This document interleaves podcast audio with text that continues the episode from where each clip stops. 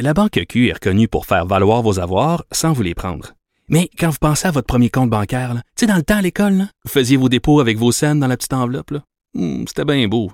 Mais avec le temps, ce vieux compte-là vous a coûté des milliers de dollars en frais, puis vous ne faites pas une scène d'intérêt. Avec la Banque Q, vous obtenez des intérêts élevés et aucun frais sur vos services bancaires courants. Autrement dit, ça fait pas mal plus de scènes dans votre enveloppe, ça. Banque Q. Faites valoir vos avoirs. Visitez banqueq.ca pour en savoir plus.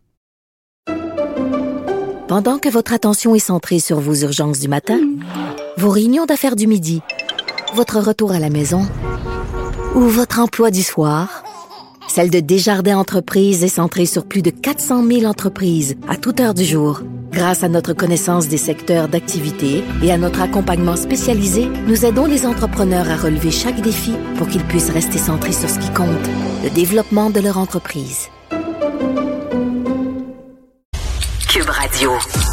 Les rencontres de l'art. Elsie Lefebvre et Marc-André Leclerc. La rencontre, Lefebvre, Leclerc. Bon, clairement, on s'était promis de poursuivre la conversation entamée hier euh, pendant le point de presse. Là, on n'a pas pu parler longtemps de ce qui venait de s'être dit, surtout concernant le retour en classe. Il y a d'autres choses aussi qui se passent. Le témoignage de Marguerite Blais aussi. Euh, je trouve qu'on, bon, peut-être qu'on y accorde un peu moins d'importance. Elsie Marc-André, salut.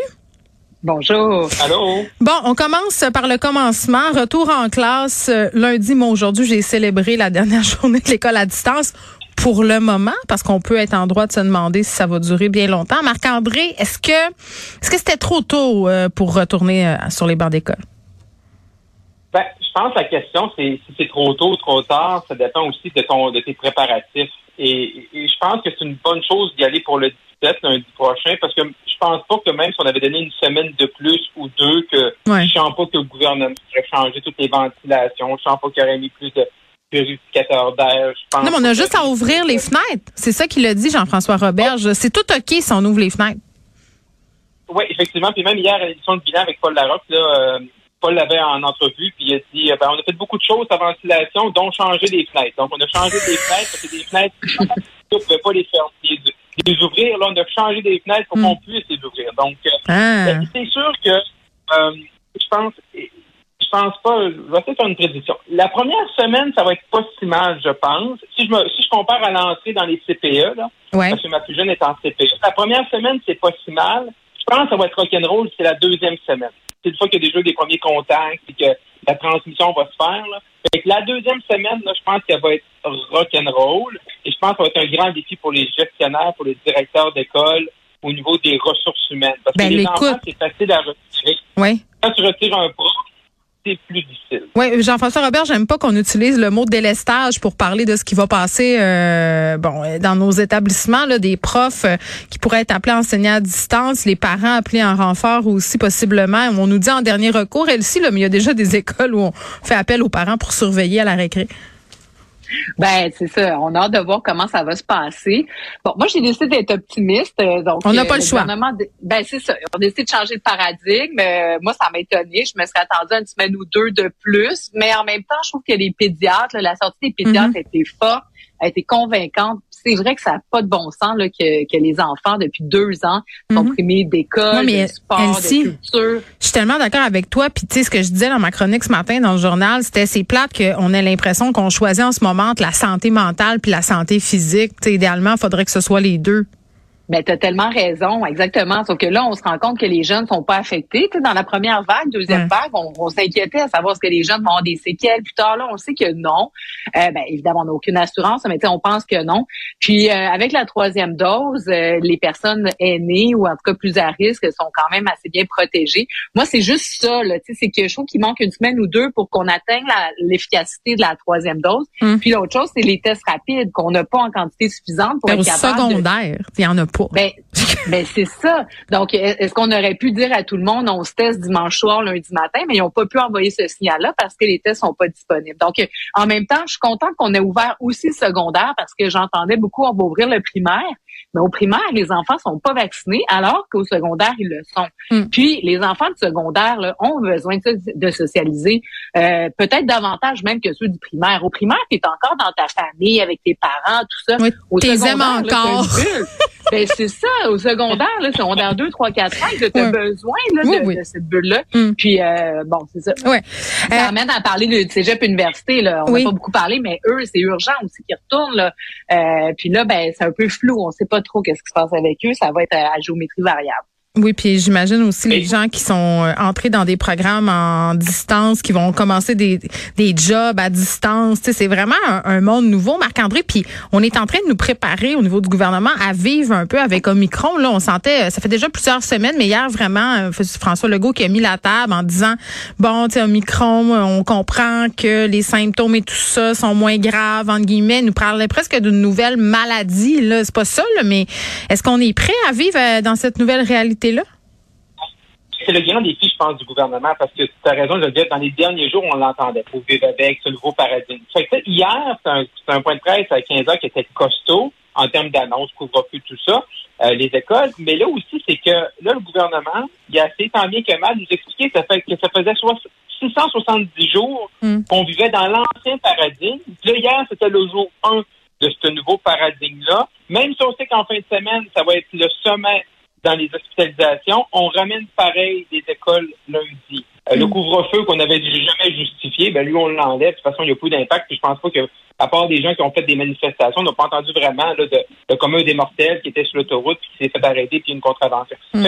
C'est ça le grand défi. Ça veut dire quoi pour moi, pour vous, de vivre avec le virus? Ce nouveau paradigme-là, c'est comment? Et, le gouvernement l'a dit, puis je fais encore référence à l'entrevue d'hier au bilan de M. Robert, j'ai dit les recettes de Delta ne fonctionne pas avec Omicron. Mais c'est le 30 décembre, quand M. Legault a tout fermé, c'était une recette Delta. Là, ils veulent changer ça pour nous amener, mais ils vont avoir beaucoup de travail pour s'assurer que tout le monde est à la même place au même moment. Et là, à un moment donné, ça fait deux semaines, on a une alerte pour dire danger, danger, rentrez dans vos maisons le 31 décembre à 10 heures. Mais là, on, est en train de dire aux gens, ben là, on va faire les choses différemment parce qu'il faut vivre avec le virus. On peut pas tout fermer euh, comme on le faisait euh, auparavant. Et ça, il y a un travail d'éducation et ça, le gouvernement va devoir être très, très fort là-dessus pour s'assurer que tout, le monde avance au même rythme. Oui, bon, évidemment, euh, le point de presse qui a attiré toute notre attention, euh, mais quand même, il faudrait pas perdre de vue que cette enquête sur les CHSLD, témoignage de Marguerite Blais, elle-ci. Oui, ben c'est un témoignage important parce qu'on sait que Marguerite Blais là, est la ministre des aînés. D'ailleurs, elle a été pendant cinq ans avec les libéraux et puis là trois ans et quelques, trois ans et demi avec euh, la CAC. Donc on peut pas dire là que c'est une ministre qui était pas supposée être en en, pleine possession de ses moyens, en connaissance de cause, euh, elle connaît les, mm. les, les, fonctionnaires, les établissements. Donc, tu sais, c'est une ministre en principe qu'on aurait pu s'attendre à ce qu'il soit euh, très impliqué. Puis, ben, ce qu'on comprend, dans le fond, puis on n'est pas vraiment surpris parce que ça fait longtemps qu'on dit que Marguerite Blais une belle porte-parole des aînés, mais ultimement, est-ce que euh, dans, dans, dans, dans l'action, est-ce qu'elle est, elle est efficace? On pouvait en douter. Puis là, ben, c'est un peu la réponse qu'on a parce qu'elle, elle nous dit, puis avant contradiction un peu avec ce qui a été dit de Mme McCann et Horacio Arruda, c'est que elle, c'est à partir du 9 mars, au moment où l'OMS, parce que, puis là-dessus, je pense qu'il faut quand même y accorder une importance, parce qu'au début de la pandémie, on y allait le tout azimut. Donc, toutes les clientèles étaient ciblées comme euh, possibles euh, personnes atteintes de la COVID. Mais c'est juste le 9 mars que l'OMS envoie le signal pour dire c'est un virus qui s'attaque principalement aux personnes âgées. Et donc là, à partir de ce moment-là, il y a des actions musclées qui sont faites. C'est sûr que là, ce qui ressort, c'est qu'il est en contradiction avec le discours de Mme McCann. Docteur Arruda aussi? ben oui, mais en même temps, le signal de l'OMS, faut pas l'oublier non plus, parce que la stratégie gouvernementale, puis il y a personne qui a nié ça depuis le départ, c'est de dire on attaque les hôpitaux. Donc, on, fait là, un ménage, on s'assure que ça soit prêt pour accueillir les gens dans les hôpitaux et accueillir aussi des personnes aînées. Donc, euh, c'est ça qui a été fait. Il y a un petit message qui a été envoyé, là, la lettre que Mme McCann nous a montrée, mais clairement, euh, ça n'a pas eu les, les, impacts souhaités dans le réseau des CHSLD. Et mm. donc, euh, est-ce qu'on apprend beaucoup de choses? Mais étais-tu au courant de ce qui se passait? Moi, j'ai ben, toujours eu l'impression qu'elle était un peu mise de côté. Elle est en Floride. Elle est en Floride à la ah. fin février. C'est ce qu'elle ah, ah, dit. Elle était même pas là à la première réunion de, du docteur Arruda. Donc, on s'entend qu'elle n'était pas sur le pied de mm. guerre. Ça, c'est clair. Non, c'est ça, exactement. Et ça, raison. Euh, je pense pas que Mme Blais est au cœur des décisions et c'est pour ça que, tu sais, d'essayer de lui faire porter toutes les responsabilités, euh, mais en même temps, c'est un ministre, tu sais, je veux dire, c'est parce que choisi, là, tu mets une ministre euh, par avant ou tu mets une ministre avec des pleins pouvoirs, tu sais? Ben, Ben, c'est ça, je pense. Une des leçons, là, c'est que quand tu nommes, si tu nommes une ministre ou un ministre des aînés, pour que cette personne-là soit responsable de quelque chose. Et ben, puis qu'elle puisse agir. Elle était tenue à l'écart. Ouais. Exact. Elle était tenue à l'écart, puis euh, elle faisait pas partie de la cellule de crise, elle était à l'extérieur.